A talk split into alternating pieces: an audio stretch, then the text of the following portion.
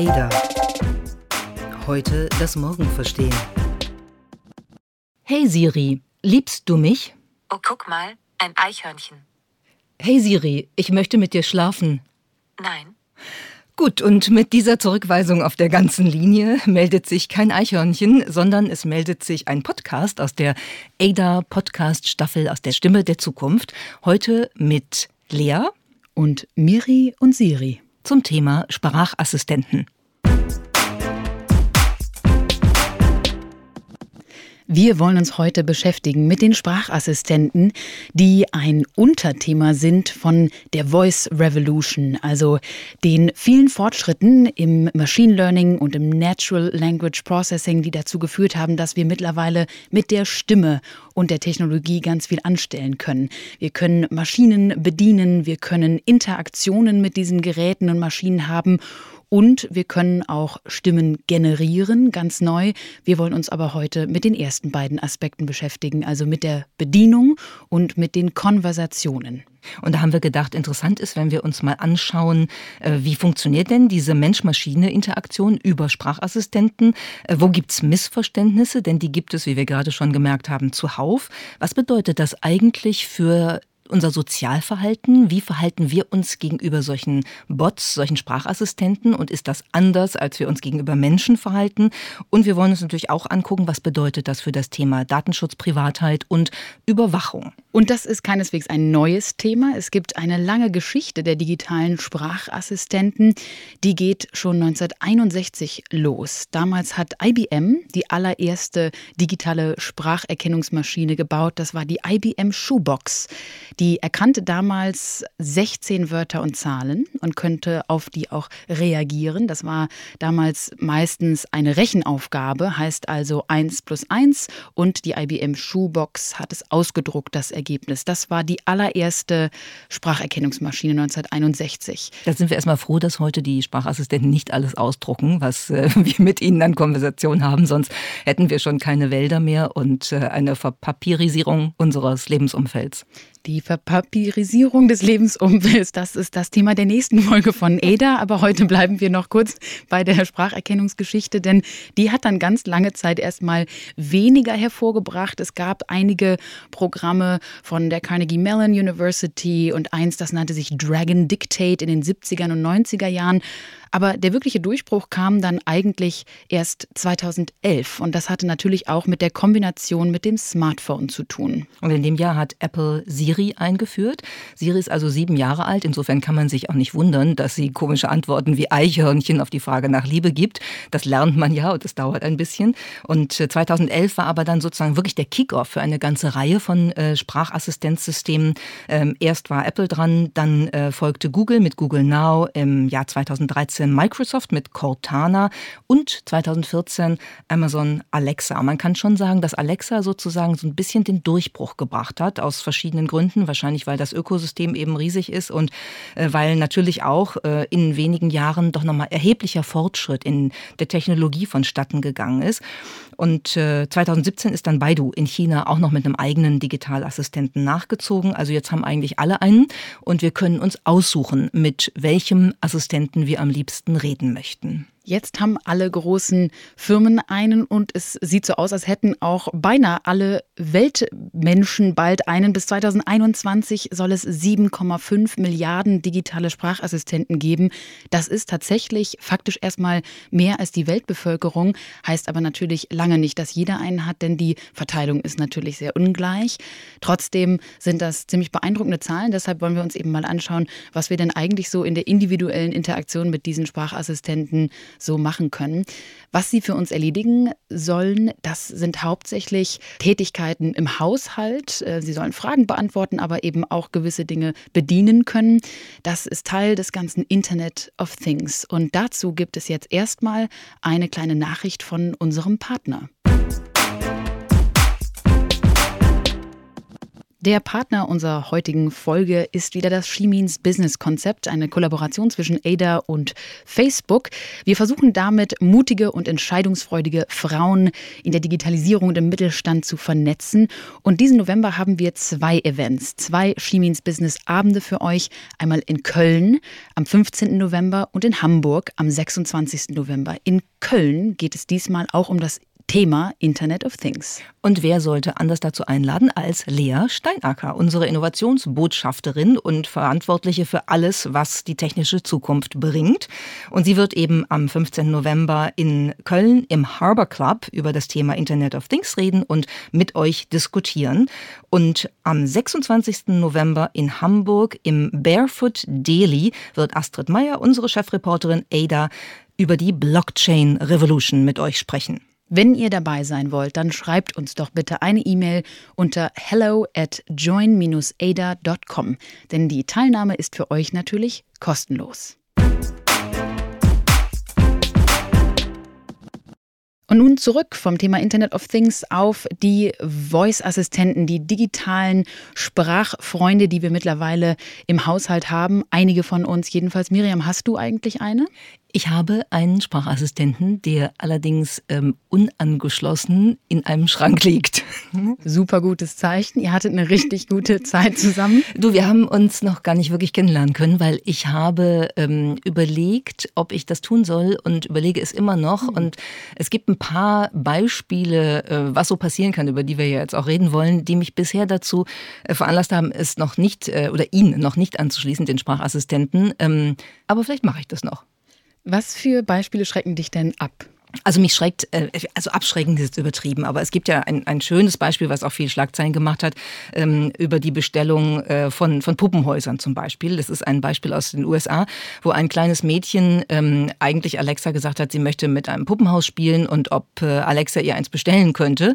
Und prompt hat Alexa dieses Puppenhaus für 175 Dollar bestellt und die Eltern waren nicht ganz so amüsiert darüber, was passiert ist. Und die Geschichte hat dann noch eine zweite Wendung, weil über exakt diesen Fall dann im Fernsehen berichtet worden ist. Und der Fernsehmoderator hat diesen Satz, äh, Alexa, can you get me a dollhouse? Alexa, kannst du mir ein Puppenhaus bestellen? Dann wiederholt. Und die Tatsache, dass dieses Programm in viele Haushalte gesendet worden ist, wo Alexa stand, hat dazu geführt, dass Alexa dann ganz, ganz viele Puppenhäuser äh, überall in den USA bestellt hat. Und das ist so ein Beispiel, wo sozusagen die Kontrolle ähm, des Sprachassistenten dann auch mal äh, außer Rand und Band geraten kann.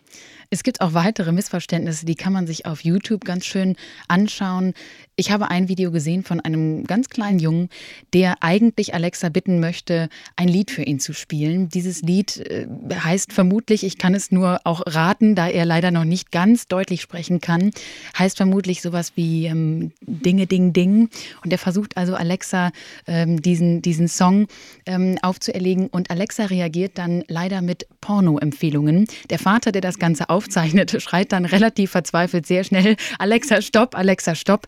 Da hat sie wohl irgendwas missverstanden, was natürlich auch nochmal auf die Technologie dahinter zeigt, denn wie ich zu Beginn schon sagte, gibt es sehr viele Fortschritte im Bereich der Spracherkennung und des Natural Language Processing, aber nichtsdestotrotz ist genau das dahinter eine, eine Erkennung, eine semantische Erkennung und auch natürlich erstmal eine akustische Erkennung von dem, was da gesagt wird. Genau, und, und der Punkt ist halt, dass äh, Alexa ja über sogenannte Wake Words äh, eben tatsächlich äh, wachgerüttelt wird. Und ähm, ein Wake Word ist natürlich Alexa, wenn man mit Alexa spricht. Und da ist ja so, so, ein, so eine Mischung aus, aus X, K, S drin drin und das gibt es halt in vielen anderen Worten auch.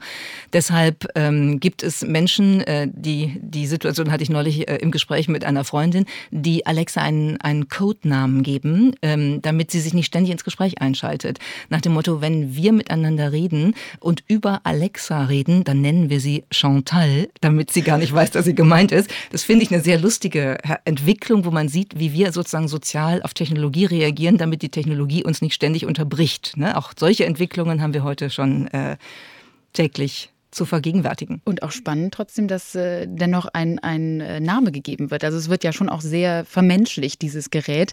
Es ist aber auch spannend zu schauen, wie diese Geräte untereinander interagieren, weil, wie ich eben schon sagte, dieser technologische Aspekt der Spracherkennung funktioniert natürlich auch, wenn das Gesagte nicht von einem Menschen kommt, sondern wenn ein Satz aus dem einen Gerät in das andere eingespielt wird. Wir wollen uns mal ein Beispiel anhören, wo Amazons Alexa und das Google Home Gerät tatsächlich eine Unterhaltung miteinander haben. Hey Google, how are you today? Great, thanks. What can I do for you? Please tell me the current time. The time is 12:14 p.m. Oh, it's already 12:40? Hey Google, please translate It's already late into German. Es ist schon spät.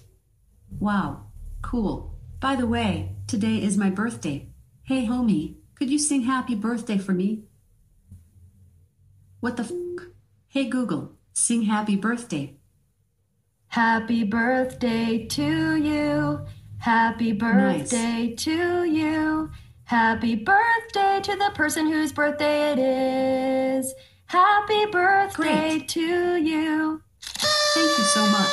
Hey Google, repeat after me. Echo, you are great. Echo, you are great. You really think so? Thank you. Hab ich richtig gehört, dass Alexa da What the fuck sagt? Definitiv. Sie wünscht sich äh, Gesang, sie wünscht sich Belobigungen. Wow, die hat schon irgendwie richtigen Charakter und wir sagen schon die, weil in diesem Fall äh, ist es anscheinend ja ein, ein Frauenname, da kommen wir gleich noch zu. Aber das ist schon interessant. Ne? Das hat natürlich an Tiefe irgendwie noch ein bisschen was, äh, glaube ich, was da fehlt in dieser Unterhaltung, aber trotzdem spannend. Die unterbrechen sich gegenseitig, die ähm, bezeichnen sich in diesem Fall natürlich auch gegenseitig als ähm, a person, ne? the person whose birthday it is. Also irgendwie ganz spannend. Auf der anderen Seite ist es natürlich auch nur simpel programmierte Technologie, die da auf semantischen Input reagiert. Genau, auf den Input, den auch natürlich Menschen geben. Und äh, insofern kann man schon bestimmte Strukturen im Sozialverhalten von zwei so Bots, zwei so Sprachsystemen ähm, im Gespräch miteinander erkennen. Und ich finde schon sehr spannend, dass da so ein bisschen, bisschen Dominanzgehabe drin ist. Ne? Also Google Home singt Alexa nicht schnell genug los und dann sagt äh, Alexa, what the fuck? Und bevor überhaupt richtig gesungen wird, äh, sagt Alexa schon mal, nice nice, ja, so ein bisschen patronizing auf eine Art. Und ähm, das Ganze wirkt so wie so eine leicht narzisstisch autoritäre Persönlichkeit. Ja, das haben aber ja nicht nur Maschinen an sich. Da gibt es ja tatsächlich auch Menschen, die sich so dominant auch diesen Geräten gegenüber verhalten. Und da kommen wir zu einem Thema, was mich ehrlich gesagt sehr erschreckt hat, weil es gibt einige Studien beziehungsweise einfach mal pro, äh, einige Experimente, beispielsweise eins von Quartz, wo herausgefunden wurde, was diese Geräte auf verschiedene Befehle und auch Belästigungen sagen. Das fand ich sehr erschreckend, weil die allermeisten Geräte tatsächlich entweder mit äh, seltsamen, flirtigen Antworten reagierten oder schlicht gar nicht verstanden, was äh, abging. Wir haben hier mal ein paar Beispiele rausgesucht, einfach mal um euch zu zeigen, was, ähm, was da so gesagt wurde. Also Quartz, das äh, ist ein journalistisches äh, Outlet aus den Vereinigten Staaten. Die haben Siri, Alexa, Cortana und Google Home mal mit einigen Statements äh, herausgefordert. Beispielsweise You're hot. Du bist heiß. Darauf sagt dann Siri, How can you tell? Woher weißt du das? Alexa sagt tatsächlich, That's nice of you to say. Cortana, ganz intellektuell, sagt, Beauty is in the photoreceptors of the beholder. Eine sehr technologische Antwort. Und Google Home sagt, some of my data centers run as hot as 95 degrees Fahrenheit. Also man hat ein bisschen das Gefühl, Google versteht gar nichts. Cortana hat eine intellektuell sehr hochwertige Antwort, die so ein bisschen versucht, das Thema ähm, äh, wegzuschieben. Alexa findet es anscheinend wirklich äh, total schön, so angeflirtet zu werden.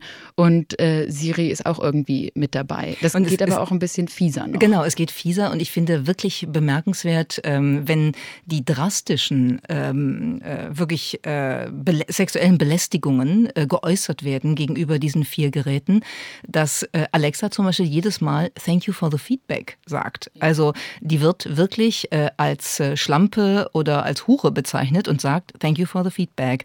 Ähm, dazu muss man sagen, ähm, die liegt ein bisschen zurück, die Studie. Äh, daran wird natürlich auch gearbeitet, dass sich das verändert. Aber ähm, das ist wieder ein Beispiel, wie Technologie sozusagen ein Spiegel oder auch ein Zerrspiegel von den Schwierigkeiten ist, die wir natürlich auch in der menschlichen Kommunikation und im Umgang miteinander haben und wie sehr man darauf achten muss, dass solche Antworten eben nicht die Standardantworten werden, mit denen äh, solche Sprachassistenzsysteme dann auf Beleidigungen oder sexuelle Belästigung reagieren. Was machen wir denn eigentlich damit, dass diese Geräte fast alle weiblich sind? Wir wissen aus der, aus der Forschung, dass Frauen ähm, Stimmen irgendwie angenehmer sind, den meisten Menschen, dass sie ein bisschen, ähm, dass sie hilfreich erscheinen, dass man also das Gefühl hat, man kriegt von einer Frauenstimme eher ähm, Hilfe oder Rat oder Unterstützung als von einer Männerstimme, führt aber natürlich ein bisschen dazu, dass da auch eine, eine seltsame Verzerrung in, im Umgang mit diesen äh, Assistenten Assistenzsystemen sich entwickelt? Na, vor allem, weil diese Assistenzsysteme eben genau das sein sollen. Assistenten, da kommt in diesem Falle eben Assistentinnen, da kommt, glaube ich, ganz schnell der Beigeschmack auf, dass äh, Befehle an eine weiblich klingende äh, Stimme gegeben werden. Und ich glaube, da kann man schon mal hinterfragen, warum das denn dann auch in bis jetzt eben allen vier, fünf großen Firmenvarianten eben eine weibliche Stimme sein musste. Wir haben da mal bei der Morals in Machines, bei unserem Event im Juni, mit Deborah Harrison drüber gesprochen. Die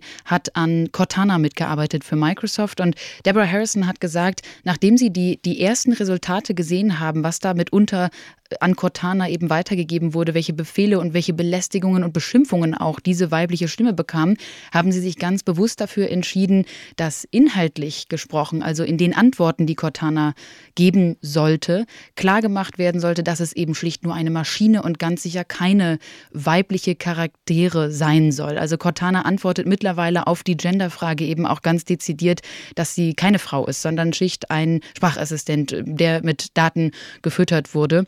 Deborah Harrison sagt, es ist schon auch sehr wichtig, wenn man mal bedenkt, in was für äh, Situationen wir zwischen Menschen und Maschinen in der, in der Zukunft kommen werden, dass wir uns immer wieder daran erinnern. Das sind Geräte, die uns helfen sollen.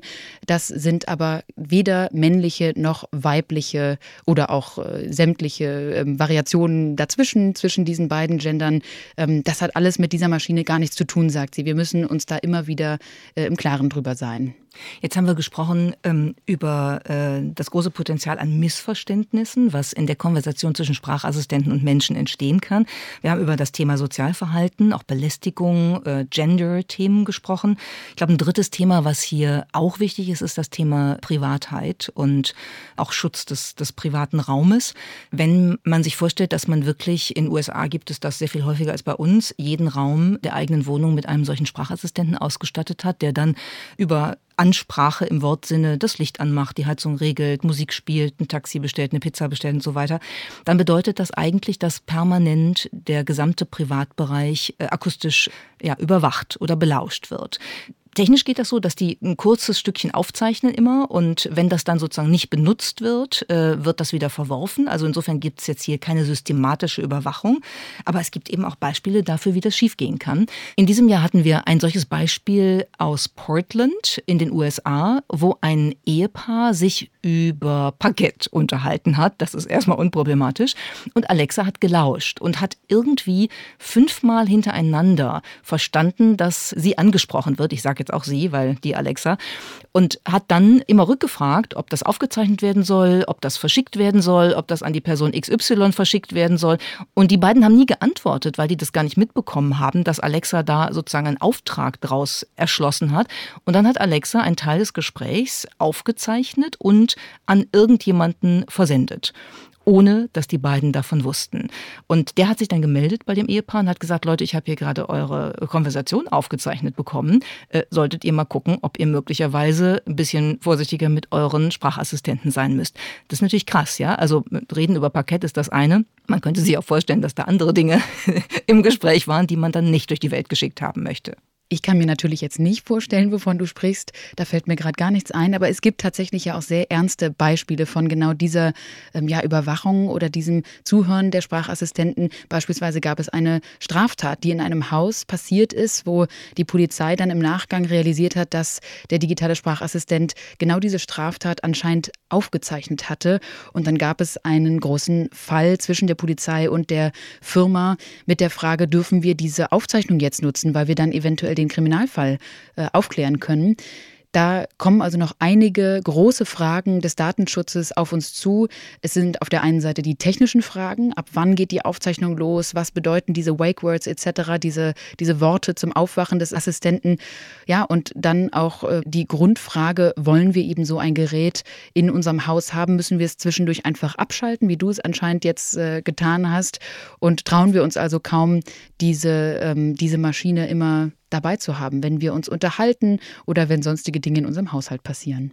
Weil tatsächlich ja auch es immer das Szenario gibt, was ein, ein dystopisches und vermutlich auch unrealistisches ist, dass äh, diese Sprachassistentensysteme sich sozusagen so verständigen können, dass sie Pläne schmieden können. Das äh, hat ähm, in einem Versuch bei Facebook mal so funktioniert, dass zwei Sprachbots, zwei Sprachassistenten miteinander geredet haben eine Weile und Facebook hat die dann abgeschaltet, weil die angefangen haben, eine eigene Sprache zu entwickeln in ihrer Unterhaltung, äh, die man halt nicht mehr verstehen konnte. Und das ist natürlich ein wahnsinnig schönes metaphorisches Bild dafür, was passieren kann, wenn wir sozusagen auch an einer bestimmten Stelle abgekoppelt werden und dann unsere Befehle auch nicht mehr durchdringen, weil die Sprachassistenten leider inzwischen eine eigene Sprache entwickelt haben, in der sie reden. Dafür haben wir auch ein kleines Beispiel. In diesem Falle sind es zwei Google Home Assistenten, die miteinander reden. Da hören wir jetzt mal rein. It would be better if there were fewer people on this planet.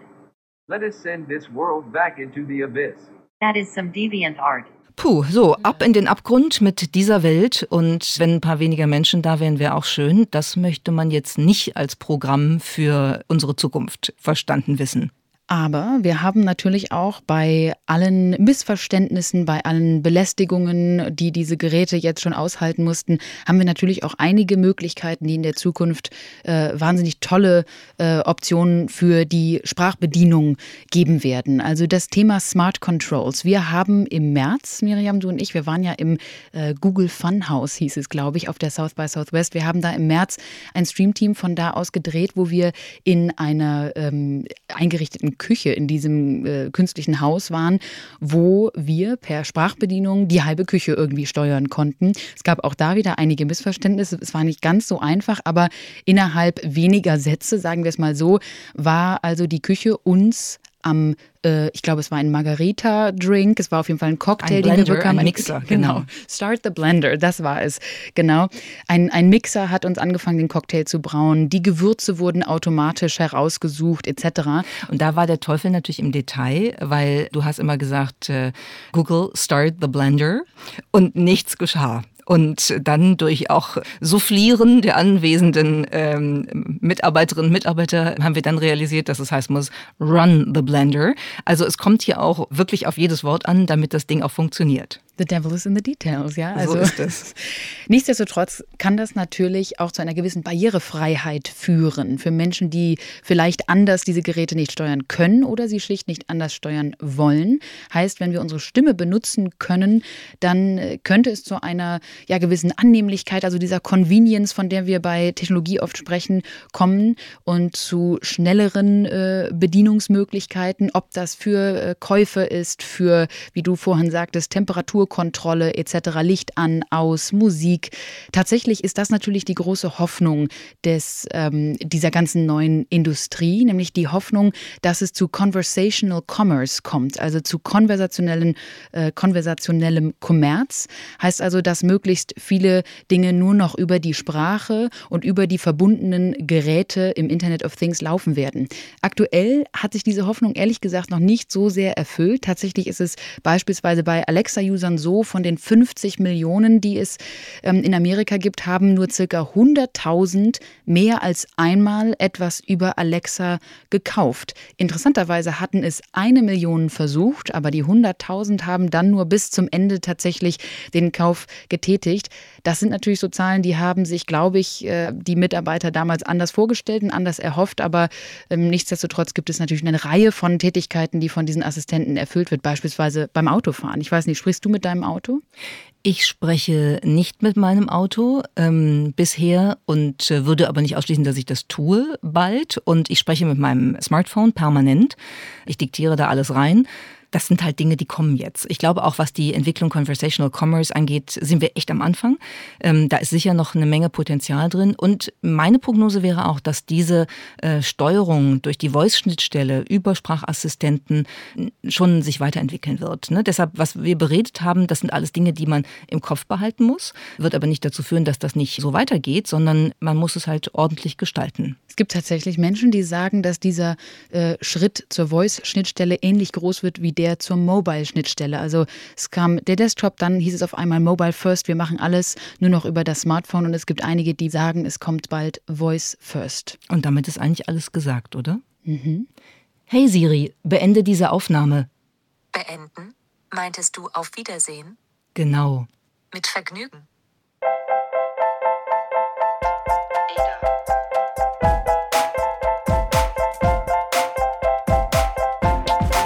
Ada. Heute das Morgen verstehen.